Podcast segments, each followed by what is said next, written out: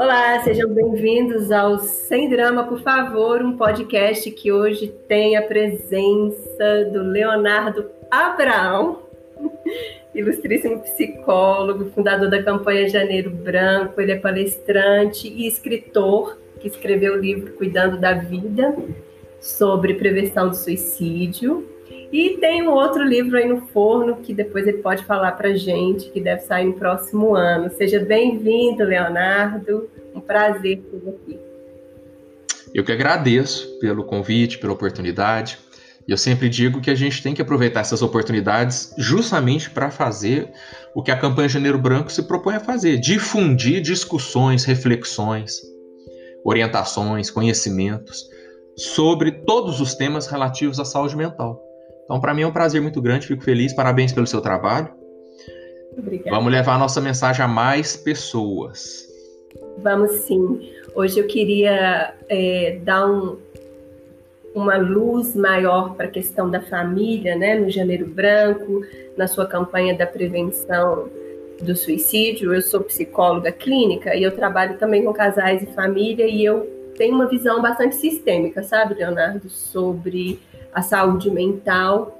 E eu não gosto da ideia de olhar o indivíduo como um indivíduo apenas, como se nada do que aconteça, que aconteça a ele faz diferença para o grupo, que a gente sabe que faz, né? E eu queria falar um pouco hoje sobre a família, assim, como que a família, porque eu sei que a família sofre muito, né? Quando existe um adoecimento no seu núcleo, é, que, que isso tem consequência para as pessoas e eu gosto muito da ideia da prevenção. Eu valorizo muito a ideia da prevenção e a gente já conversou um pouco, né, Leonardo? Você me disse que você valoriza muito a psicoeducação, né? Que é algo importante nas psicoterapias e que não é algo que, que seja privativo do psicólogo. Ah, só o psicólogo que faz isso. Não. É, isso é uma coisa da, do social, né? De todos nós e que às vezes as pessoas fazem até sem saber que estão fazendo. Eu costumo dizer em entrevistas, lives, podcasts, palestras, que todo ser humano pode ser um agente de saúde mental na sua própria vida e nas vidas das outras pessoas.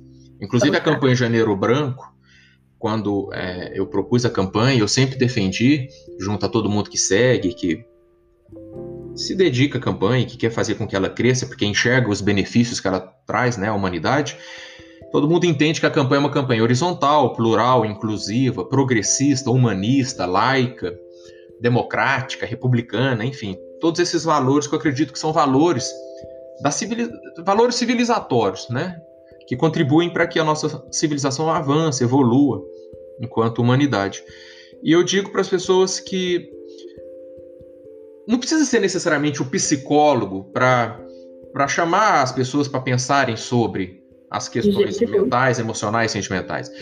Inclusive, Magna, a campanha nasceu aqui em Uberlândia, Triângulo Mineiro, Minas Gerais, e eu uso a metáfora, eu nem sei se é metáfora, analogia, essas figuras de linguagem, mas eu, eu uso a, a ideia de que nós somos um trem. Um trem, pensa num trem, né? Tem a estação de trem, pensa no trem. É o trem, mineiro, é o trem é, coisa é, bem mineira mesmo pensa no trem. Nós somos. O trem, o que é um trem? O trem é um meio de transporte, um veículo, né? Que a humanidade deve muito a ele, inclusive. O trem tem a locomotiva na frente e os vagões atrás. Uhum. Mas forma um todo, né? A locomotiva Sim. puxando os vagões forma um todo, o trem. A campanha Janeiro Branco tem sido proposta, promovida, puxada, principalmente pelos psicólogos, tipo a locomotiva. Mas tem o vagão dos médicos, tem o vagão dos arquitetos, tem o vagão dos pedagogos, tem o vagão dos filósofos que contribuem muito, tem o vagão dos jornalistas que chamam, colocam né, a campanha em evidência por meio de entrevistas, reportagens, etc. Tem o vagão das pessoas que não são profissionais liberais, nem médico, nem engenheiro, nem arquiteto, nem nada disso, mas são, são cidadãos comuns né, que estão dentro das famílias, que estão dentro das igrejas, que estão dentro das empresas. Então, a campanha é uma campanha feita por gente para gente, por seres humanos para seres humanos discutirem tudo que diz respeito a emoções, sentimentos, saúde mental, vamos dizer assim. Os psicólogos puxam a locomotiva do processo, psicólogos. Mas a campanha não se resume à contribuição dos psicólogos. É, todos os demais cidadãos podem ser agentes de saúde mental ou de adoecimento mental, emocional nas vidas das pessoas. Gente salva a gente ou a gente condena a gente. Gente uhum. salva a gente ou a gente atrapalha a gente. Então eu estou tentando chamar todo mundo para fazer a parte boa da coisa. Gente que salva a gente, gente que ilumina a gente, uhum. gente que orienta a gente, né? Mas qualquer pessoa pode ser um agente de saúde mental na vida de qualquer pessoa. Nossa, que linda analogia. Né? Muito interessante mesmo. É, eu falo que talvez fosse interessante a gente começar lá no ensino infantil, né? Ensinando as pessoas, as criancinhas sobre o que é emoção, que a gente vê muitas vezes, né? É, alguns pais ensinam para os filhos que é errado sentir raiva, né? E aí eu falo no consultório, não, sentir raiva é algo natural, normal, dependendo da situação que se apresenta para o indivíduo. Né? Agora, como que a gente lida com essa raiva? Qual que é o impacto dessa raiva no nosso grupo? Então, a emoção ela não pode ser é, estancada, né? Ela não deveria ser proibida, mas a gente deveria aprender a lidar com ela. E no meu entendimento isso é uma base importante para a saúde mental. Qual que é a sua opinião, Leonardo? E eu complemento dizendo que podemos ir além. E neste caso, ir além significa chegar antes. Antes do ensino infantil.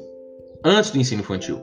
No meu livro sobre prevenção do suicídio, eu dedico algumas páginas, não é um capítulo não, mas algumas páginas, à questão da psicoeducação das grávidas, a psicoeducação das gestantes, antes ainda, né, da, da, da primeira infância. Mas tem uma parte. Como é isso? Hã? Como, como não, que é essa? eu, eu não vou conseguir achar aqui agora, posso até procurar enquanto estou falando, porque tem uma, um parágrafo que eu sou orgulhoso de ter escrito ele, falando sobre a importância da psicoeducação das gestantes é, e da sociedade em relação às necessidades subjetivas emocionais da gestante. Então, se a gente garante, se a gente garante gestações, né, é, ou no plural de gravidez, gravidezes é, com respeito à saúde mental da grávida, é respeito à saúde mental do feto, né, do uhum. bebê que está ali uhum. dentro.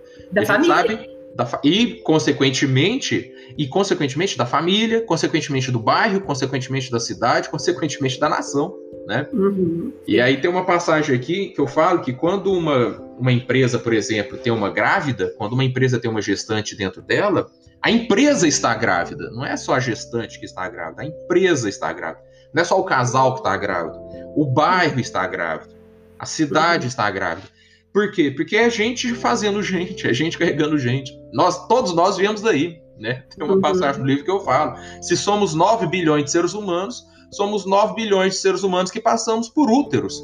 São 9 uhum. bilhões de gestações, 9 bilhões de gravidezes, 9 bilhões de partos, 9 bilhões, entendeu? É, a gente é. precisa começar a olhar para a gestação como fábrica de gente. E aí, se a gente investe na saúde mental da gestante, a gente está investindo na saúde mental da humanidade. Nossa, verdade. Verdade. E isso me lembra essa ideia que a gente tem meio que fantasiosa, né? E fantasiada da gravidez e da maternidade como algo extremamente tranquilo simples e que se a mulher está triste, ela, ela não consegue entender. Uma grávida triste ou deprimida, depressão pós-parto, que é tão comum, e é muito difícil de ser aceita. Eu já tive pacientes que, que tiveram depressão pós-parto e que não conseguiam aceitar que estavam deprimidas logo após ter um bebê. Né? E o impacto disso para a família, né? para o marido, para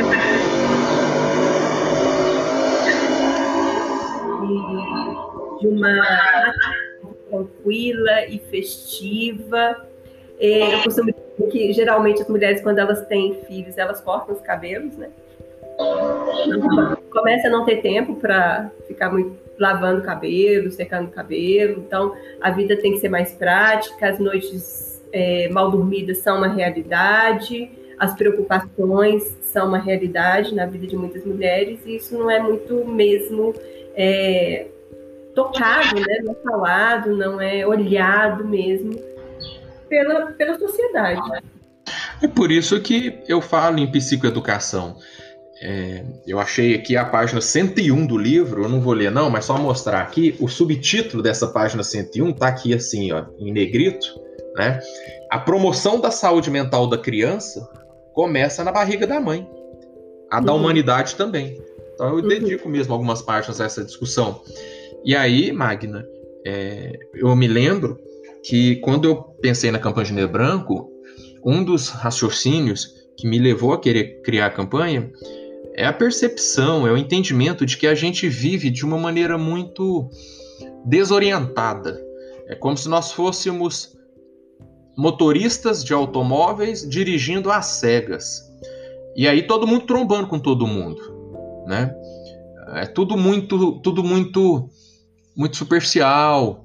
É, a gente não mergulha profundamente nas questões que tocam fundo mesmo as pessoas. Por exemplo, dentro das escolas, quantas crianças estão ali por força dos processos educacionais formais, tem que estar na escola aprendendo matemática, física, química, biologia, geografia, inglês, literatura.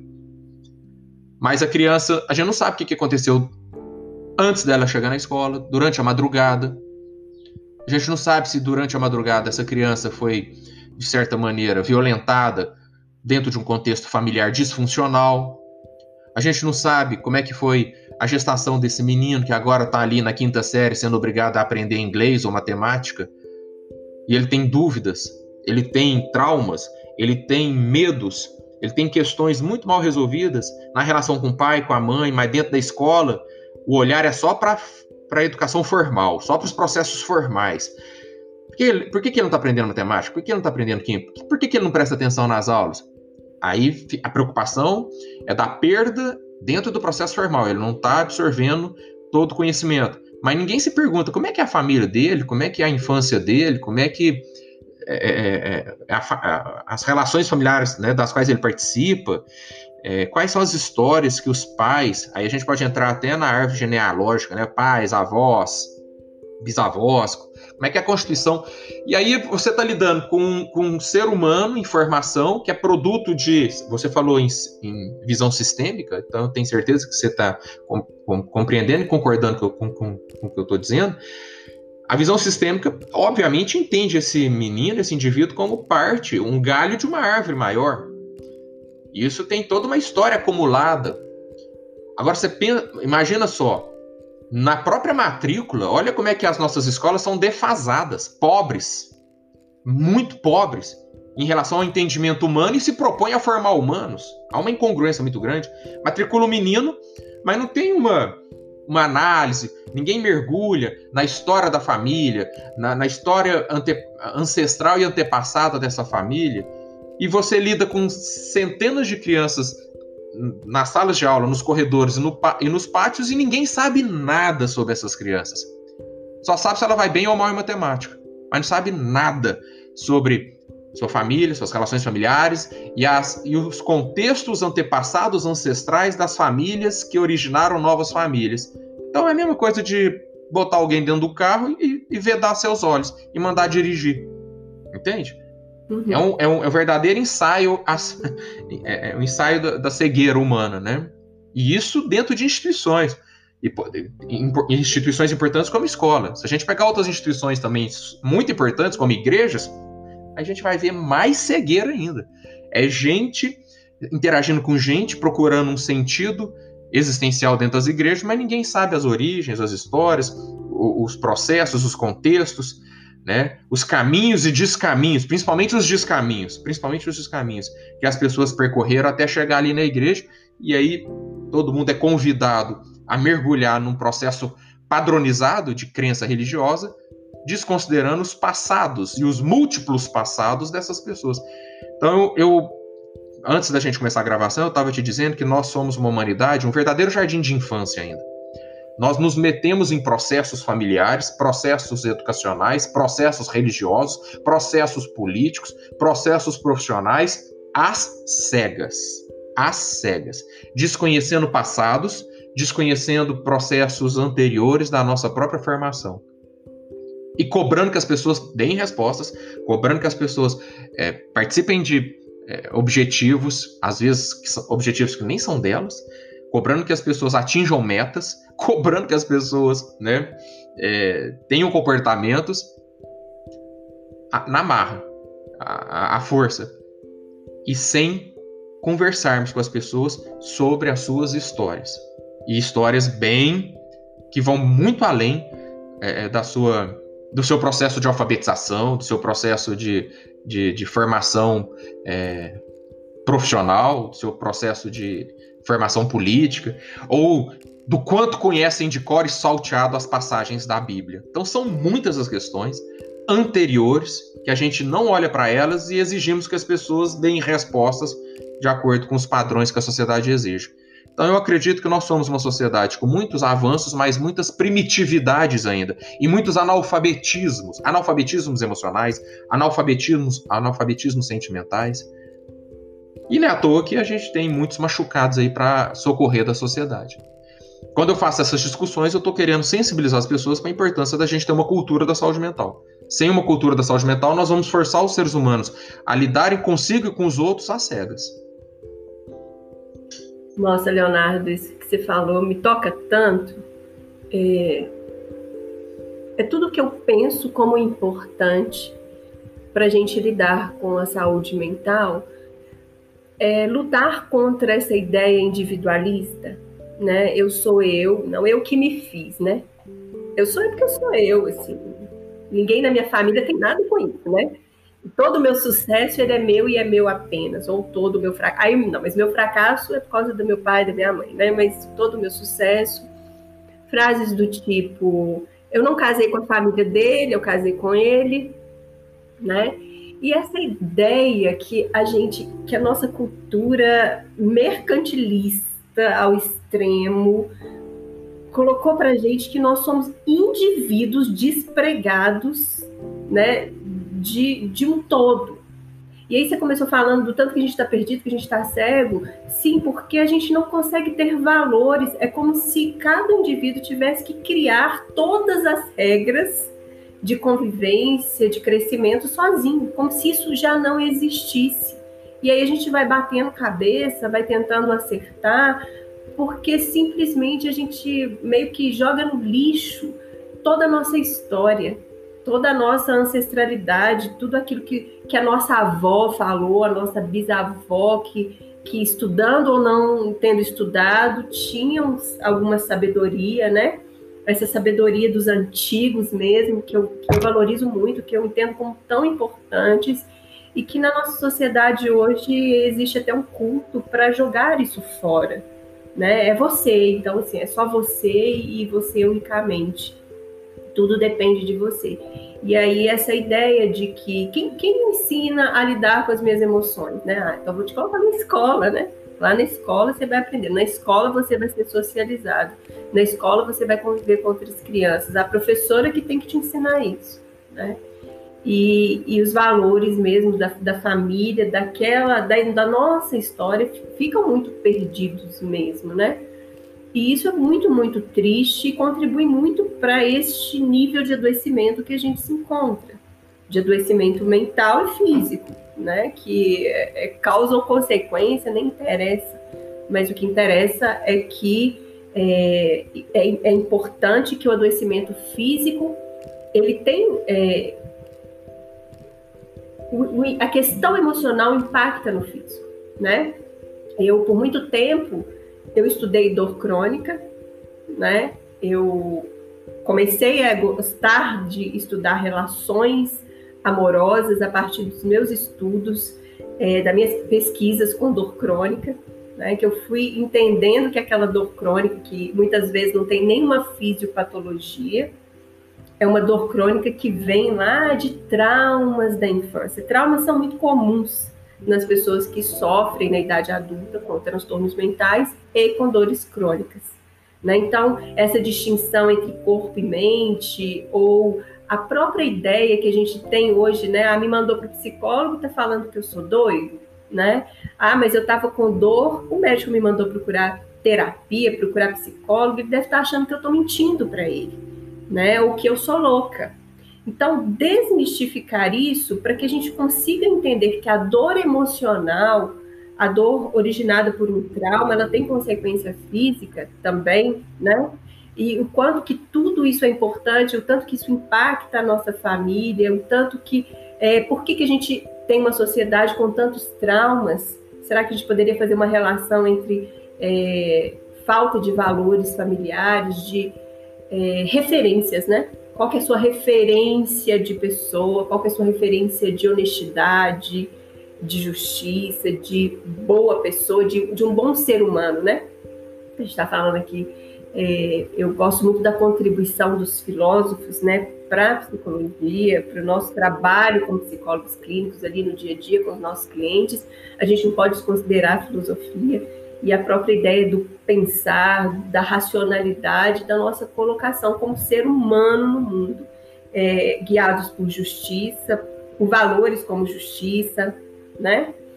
É, ética, moral, tudo isso que faz parte do, do, ser humano e que é passado também de geração para geração. Né? A gente não precisa nascer e 18 anos vou ter uma aula de ética para aprender sobre ética. A gente pode aprender lá com dois anos de idade, né? com os exemplos na nossa casa.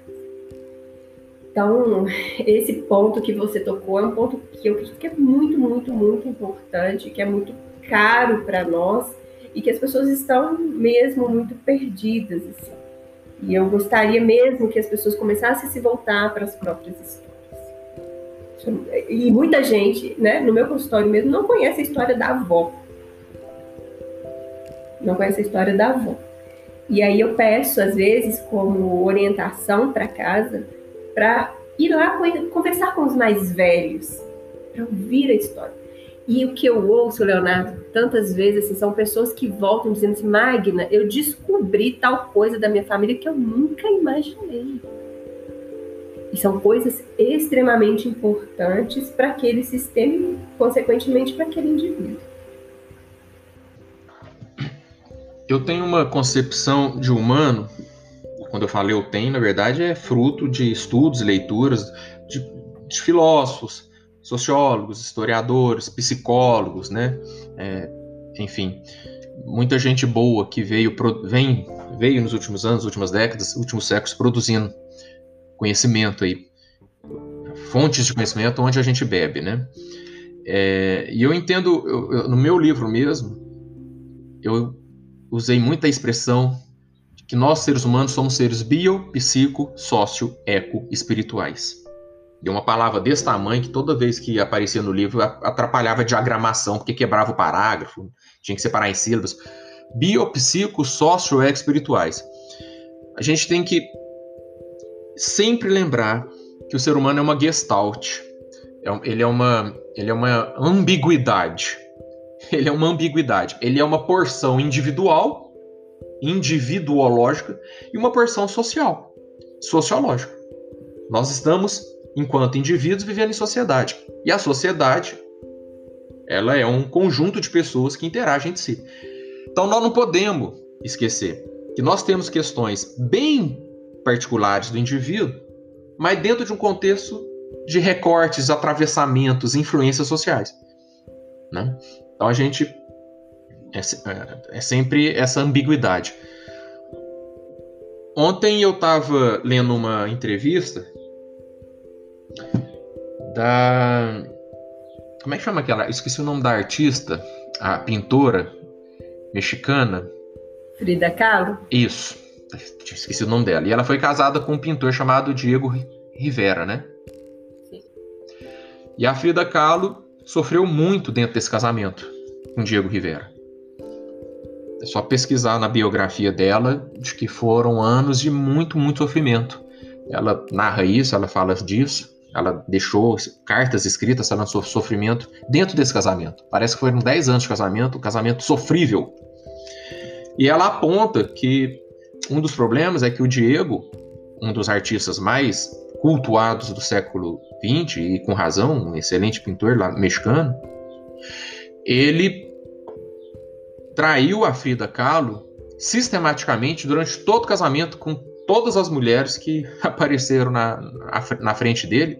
E uma das amantes principais, se não a principal amante com a qual ele traiu sistematicamente a Frida Kahlo foi a irmã da Frida Kahlo.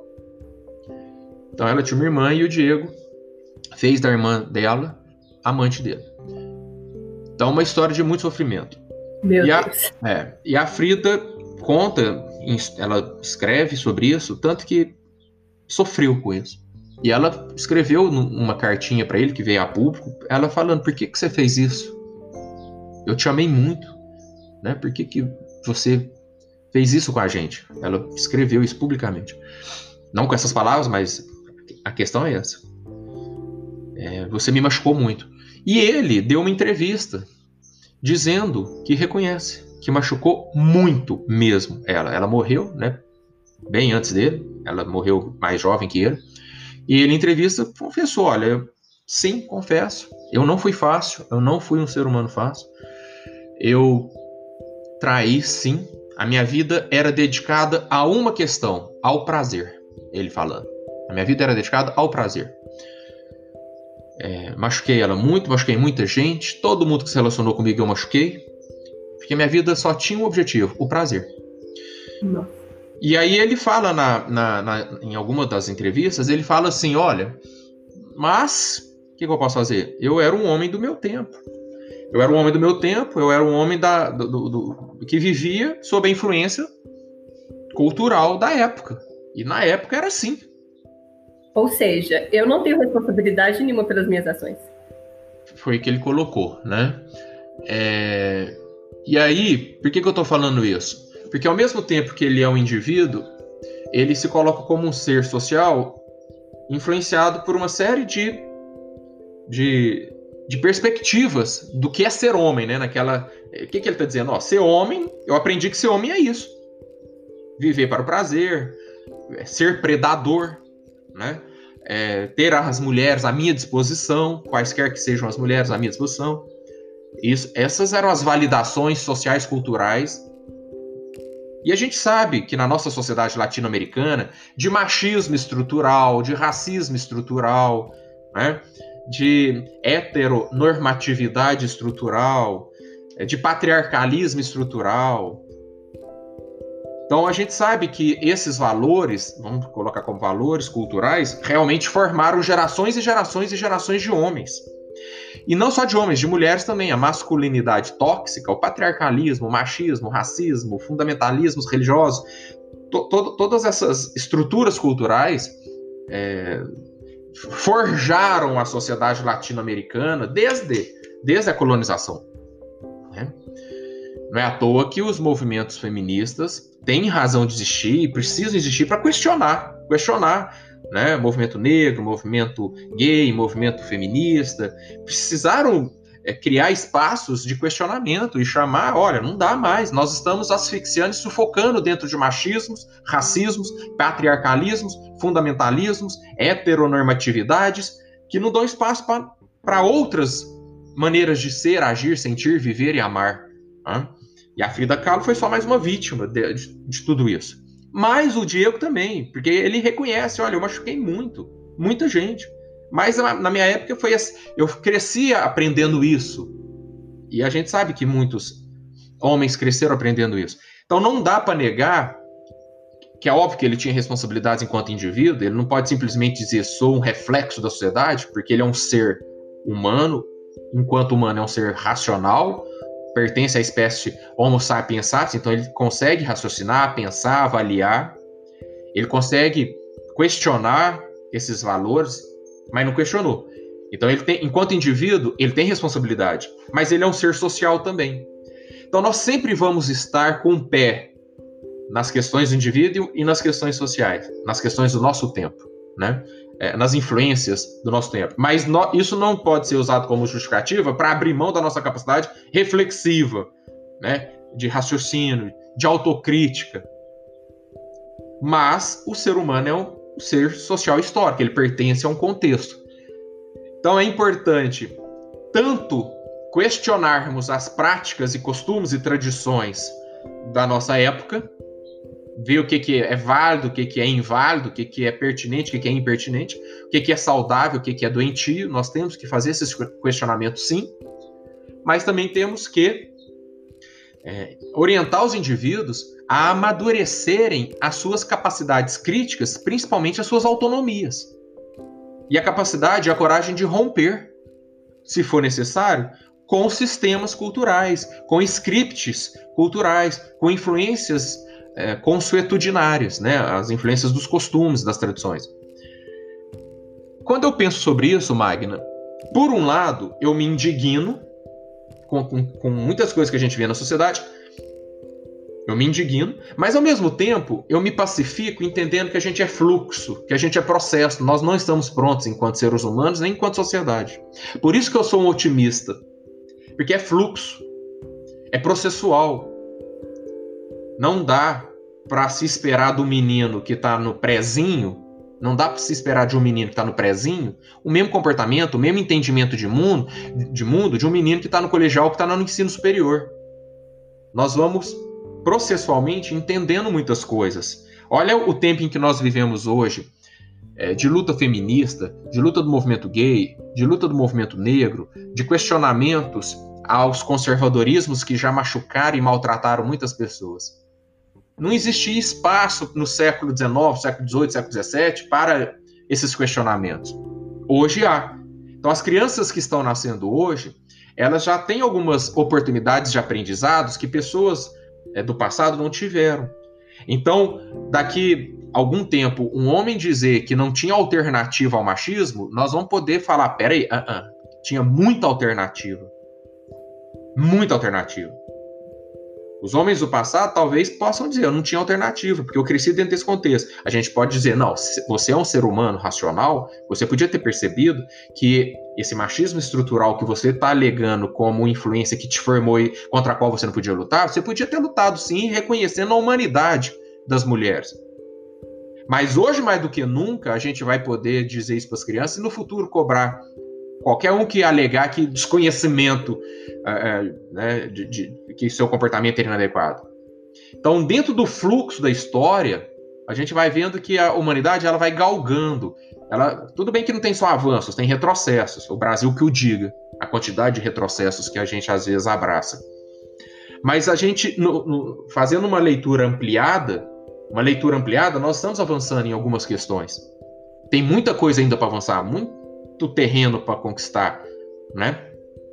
E eu acredito que a campanha Janeiro Branco, que os movimentos sociais, que as pessoas bem intencionadas, que estão na luta, que estão, olha, vamos lá, é preciso educar, é preciso conscientizar, é preciso discutir, debater, é preciso ajudar as pessoas a amadurecerem as suas autonomias.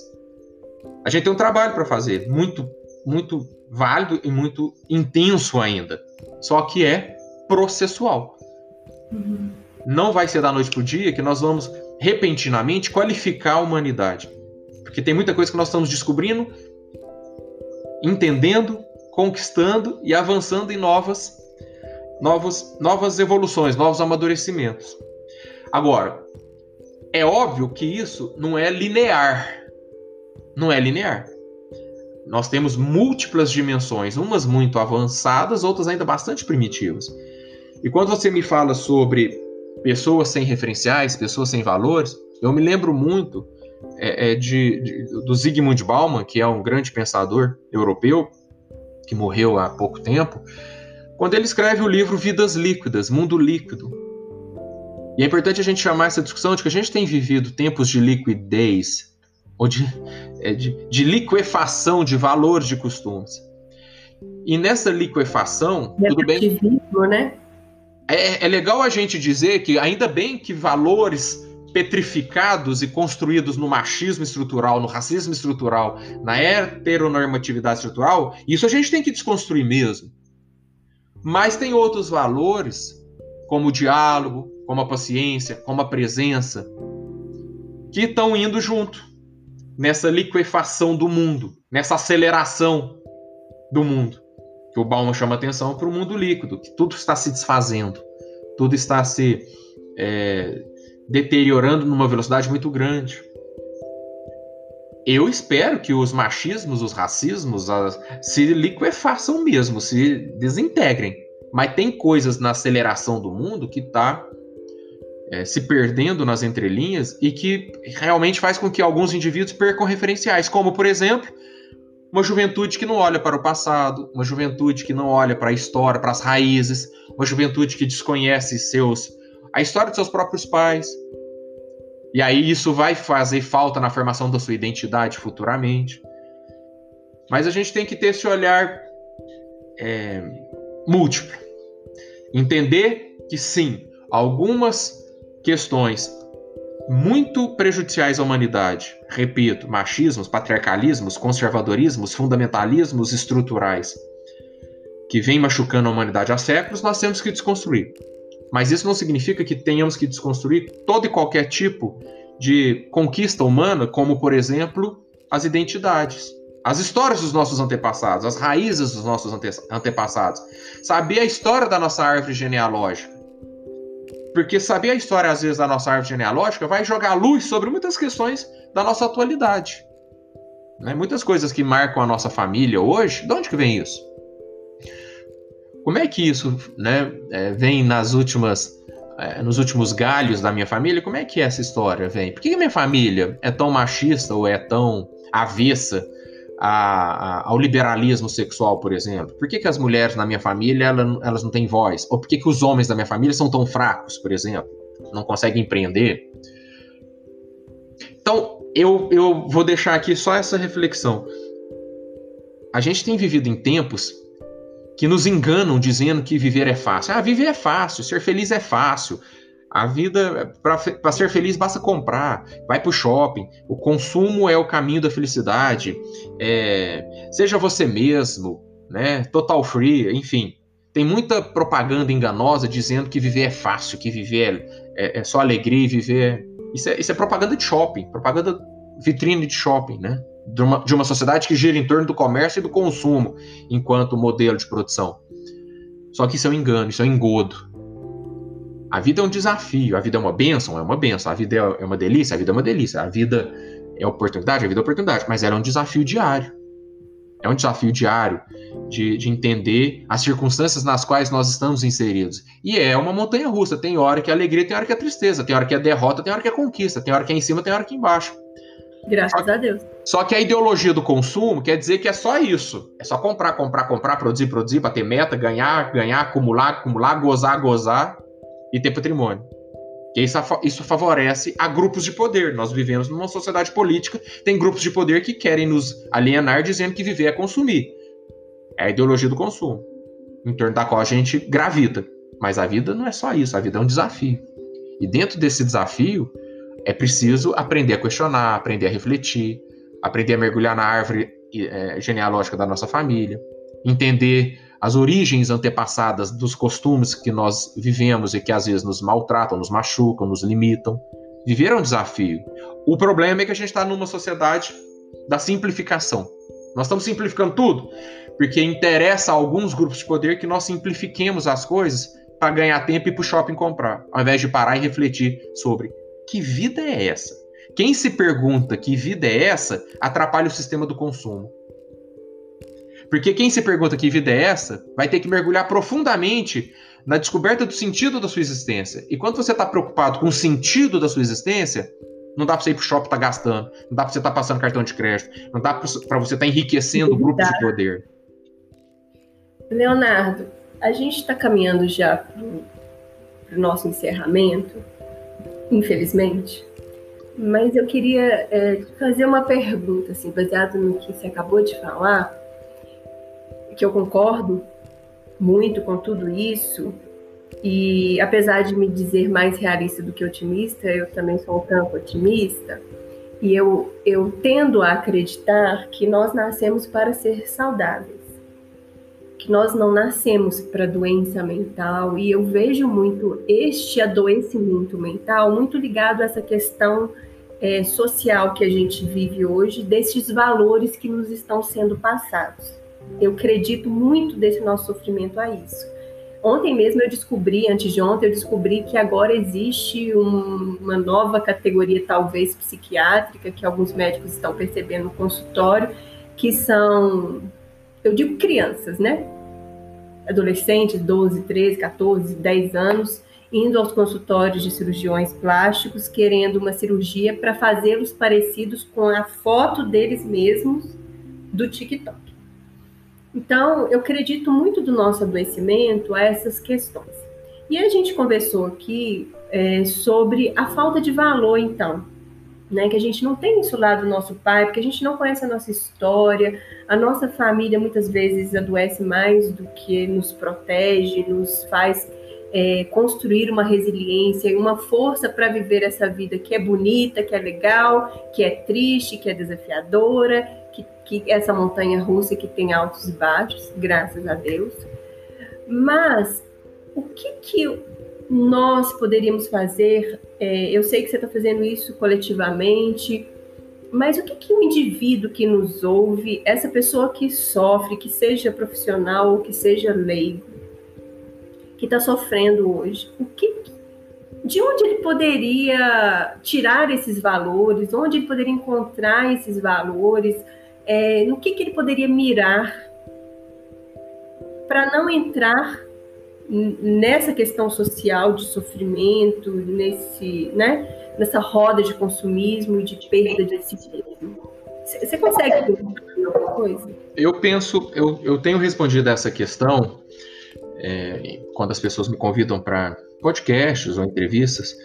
Em palestras eu também tenho que falar sobre isso.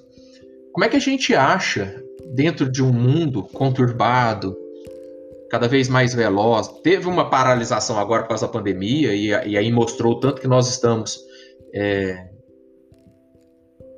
enganados em relação a algumas escolhas que fizemos. Por exemplo, a pandemia veio, a ciência mostrou, provou por A mais B que a melhor forma de evitar a proliferação do contágio era o isolamento social, e eu acho que isso é muito compreensível, que se é uma doença que se transmite pelo espirro, pela, pelas gotículas, pelo contato, como é que se barra algo que se transmite pelo contato, pela proximidade?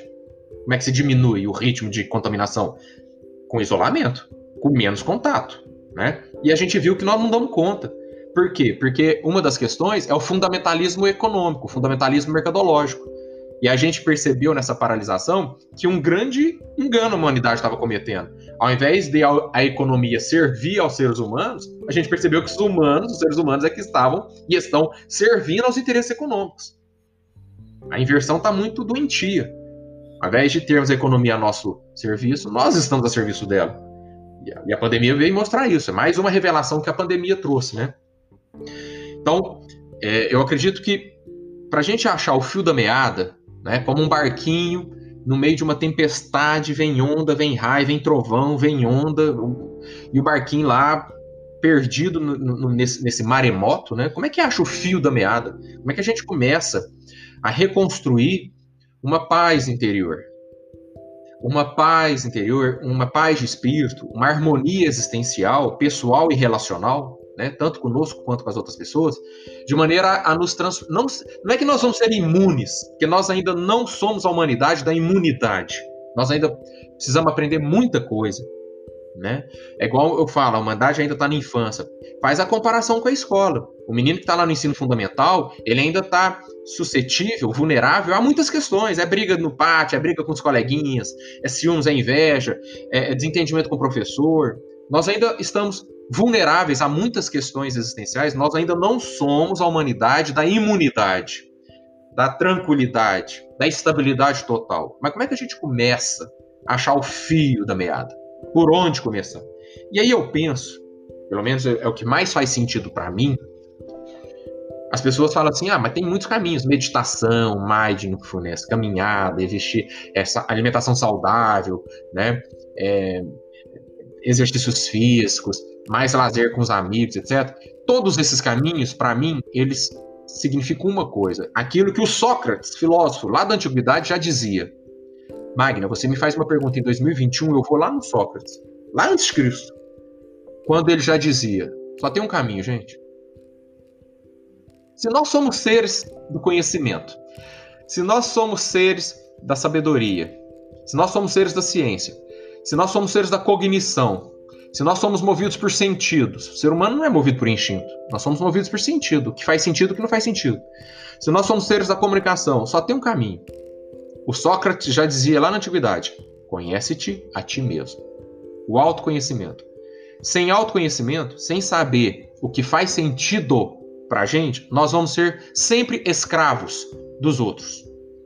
Sempre escravos de projetos alheios. Ainda mais vivendo numa sociedade de 9 bilhões de pessoas, enquanto animais políticos, nós estamos inseridos em conflitos de poder.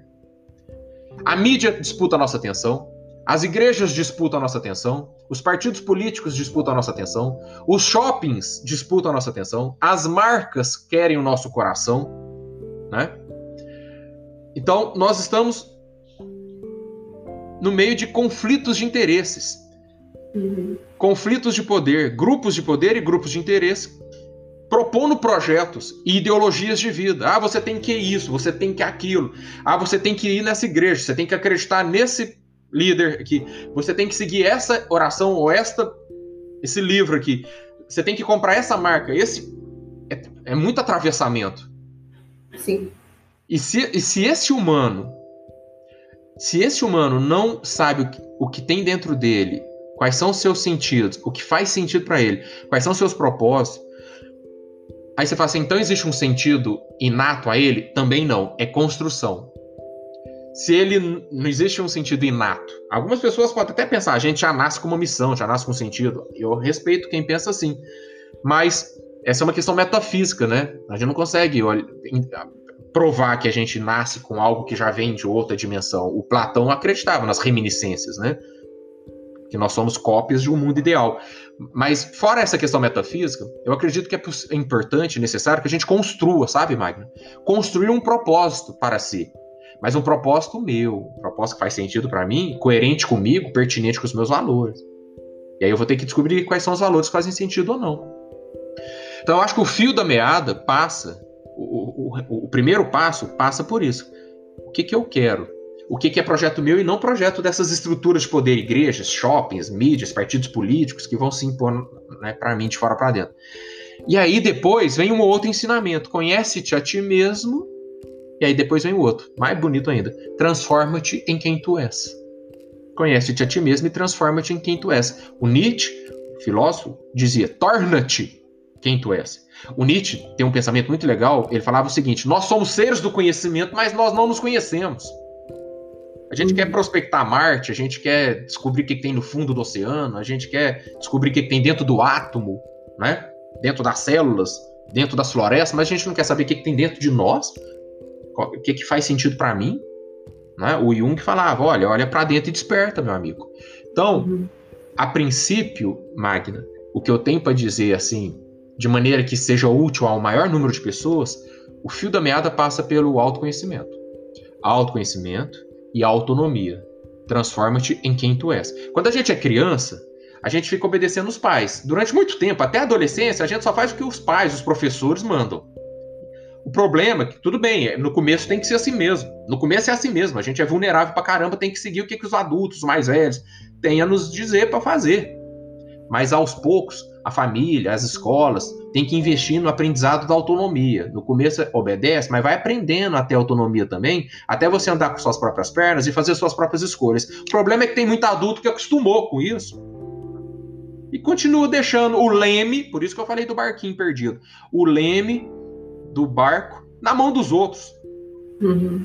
E a campanha Janeiro Branco fala: olha, meu amigo, minha amiga, a história da sua vida tem que ser escrita por uma caneta, por um lápis que está na sua mão.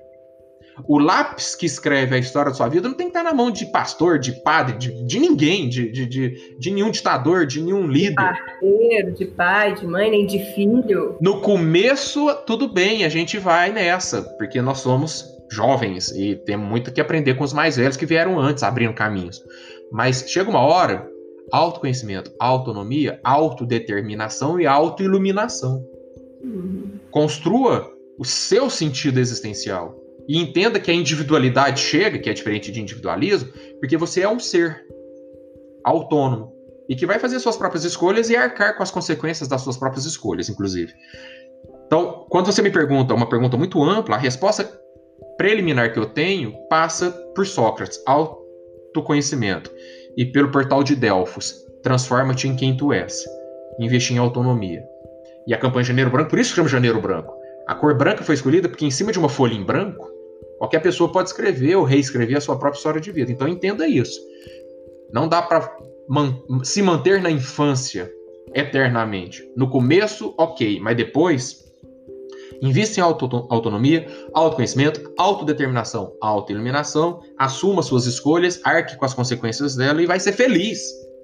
Vai ser feliz enquanto um ser que tem um pé no social, mas que a maturidade significa conhecer a si mesmo e respeitar a si mesmo, dentro de um casamento, dentro da igreja, dentro da empresa. Eu acho que o caminho passa por aí, Magna. Nossa, amei. Amei essa ideia, amei a forma como você colocou. Que bom. É, tem me incomodado muito ultimamente as pessoas falarem: tem que fazer atividade física, tem que comer melhor, tem que meditar, tem que. E aí isso vai me sufocar. Gente, é mais coisa pra fazer, é mais coisa. Eu tenho, nossa, eu tenho que comer uma maçã por dia, eu tenho que comer três porções de fruta, eu tenho que tomar um copo de vinho.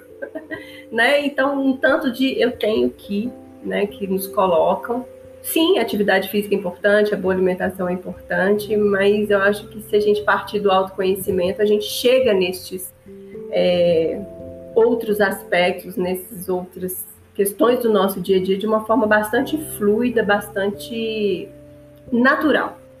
Né? Eu costumo dizer também que a vida às vezes é muito natural, né? Senta, espera, não tenta querer você descobrir o caminho, fazer o caminho todas as vezes, né? às vezes a gente precisa só confiar que as coisas vão seguir um caminho natural e que, e que pode ser muito bom também. E Magna, sem esforço é, e sem reconhecer que também depende da nossa construção, mesmo que seja natural, esse natural pressupõe dentro do sistema, do processo, que nós nos movimentemos. Porque, veja, a árvore está ali realizando fotossíntese. Nós precisamos, para comer, a gente precisa movimento. Para beber a água, a gente precisa movimento. Para conquistar a coisa, a gente precisa de movimento. E, é, e o natural da vida é o movimento. As coisas não caem do céu. Sim, ser ativo e não passivo. As coisas não caem do céu. A nossa casa, se a gente não cuidar, vai dar infiltração. O nosso corpo, se a gente não cuidar, vai dar repercussão biológica de alguma forma. Se a gente não alimentar, não beber, vai dar ruim. Se a gente não se proteger do excesso de sol, vai dar câncer de pele. Então, nós precisamos estar cuidando das questões, olhando para elas. É da condição humana. É da condição humana. Sim. Senão vai. Uma vida irrefletida. Vai deteriorando, vai se perdendo. Então, é, às vezes a pessoa tem um problema de peso, e isso está fazendo um grande prejuízo, está proporcionando prejuízo. Se ela vai precisar entrar no processo de reeducação alimentar, vai pressupor que ela tenha movimento para se reeducar. Uhum. Né? Então, uhum. existe reeducação alimentar, existe reeducação financeira, existe reeducação conjugal, familiar, reeducação sexual, reeducação política, reeducação profissional, né, reeducação religiosa. A gente, as coisas não, nós não podemos entender que as coisas estão prontas e ok. Não, nós temos que movimentar para conseguirmos construir o que faça mais sentido e seja mais saudável. É da condição humana. Não é da palavra construir. Construir. É da condição. As coisas estão prontas, né? Não são dadas de mãos beijadas, né? A gente constrói. E às vezes o que está pronto, a gente chega na, na vida, ah, tem muitos costumes prontos aí, já tem muitas tradições. Não significa, tem muito livro escrito há dois mil anos, não significa que não haja necessidade de reavaliação, ressignificação, reconstrução. Porque movimenta. Uhum. As crianças que nascem hoje, se forem educadas para viver como há mil a dois mil anos atrás, não vai dar certo. É outra humanidade, é outro sentido, é outro processo. É fluido, é movimento. Exato. Então as coisas, até as coisas que estão prontas, é preciso que a gente olhe e pense, faz sentido? Será que faz sentido para uma mulher hoje viver como no século XIX? Não faz. Não tem o menor sentido. As mulheres não podiam votar. As mulheres não podiam gozar, as mulheres não podiam ser donas dos seus próprios corpos. Então, até o que está pronto ficou pronto numa época. Será que serve para hoje? Fantástico, Leonardo. Muitíssimo obrigada pelas suas ideias, por compartilhar aqui no nosso canal. É um prazer muito grande te receber aqui. Quero te agradecer muitíssimo, muitíssimo, muitíssimo. Também pela campanha do Janeiro Branco, que é tão importante e que eu tenho certeza que está trazendo um benefício cultural, social muito grande para nós. Muito obrigada, foi um prazer. Eu que agradeço e concluo lembrando o verso de um poeta francês que certa vez disse: Quando os homens aprendem a viver, já é tarde demais. Aragon, poeta francês. Então vamos fazer o seguinte: vamos educar as pessoas. Existem muitos conhecimentos, as psicologias, as sociologias, as antropologias, tem muito conhecimento, as filosofias, tem muita coisa para ensinar pra gente. Não vamos aprender a viver quando já é tarde demais. Nossa, fica o convite. muito obrigada. Acho que isso vale um outro podcast sobre aprender a viver. Nossa. Muito obrigada, Leonardo. Gente, esse foi o podcast do Sem Drama, por favor. É, nos veremos em breve no próximo episódio, quem sabe com o Leonardo também. Um grande abraço e tchau. Tchau, gente. Obrigado por tudo.